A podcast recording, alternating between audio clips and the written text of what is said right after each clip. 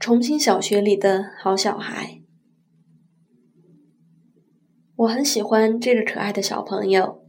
认识他时，店刚开，他一双炯炯有神的眼睛在门外张望。他喜欢看阿衰，每次他都会一个人咯咯咯的笑，店里的我们也不自觉的跟着笑。我问他：“那么多小朋友和你看一样的书，可为什么只有你会笑出声？”他又爽朗的笑了，干净、清亮、童真。我记住了他的名字，生日时送他了一个小蛋糕。有一天，我们收到了一份来自他爸爸做的木牌，上面刻了一朵木兰花，背后写着“祝妃子书吧越来越好”。他很可爱，他的眼神不会逃避我们的目光直视。他会抱怨学校里的事，但最后都以笑话结束。看他的试卷，许多答案肯定让老师哭笑不得。他不是老师眼里的优等生，却是我们眼中最可爱的小孩。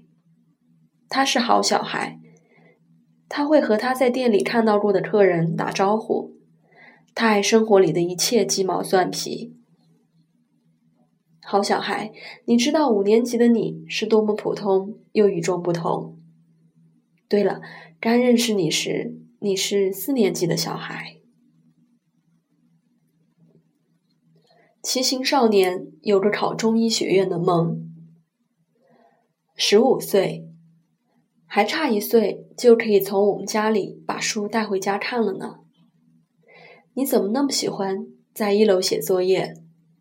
下雨天坐在店里对我说：“你们店超级暖和。”你是第一个。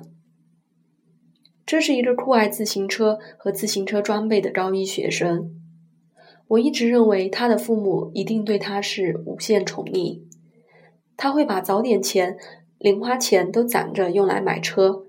旁人或许不能理解这样的烧，但我感受到一个成长爱好者的那份狂热。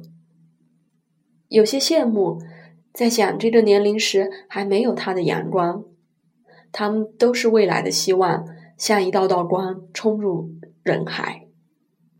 他梦想着高考结束了，和朋友一起骑行到西藏，心向往之。一天早晨，他来店里道别，他转去了一个很远的学校，那里每周只能休息半天。我问他愿意吗？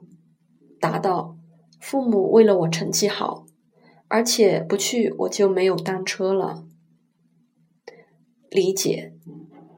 走时问他以后最想学什么，答道：“我父亲身体不好，我想考中医学院。”诧异。好少年，祝你梦想成真。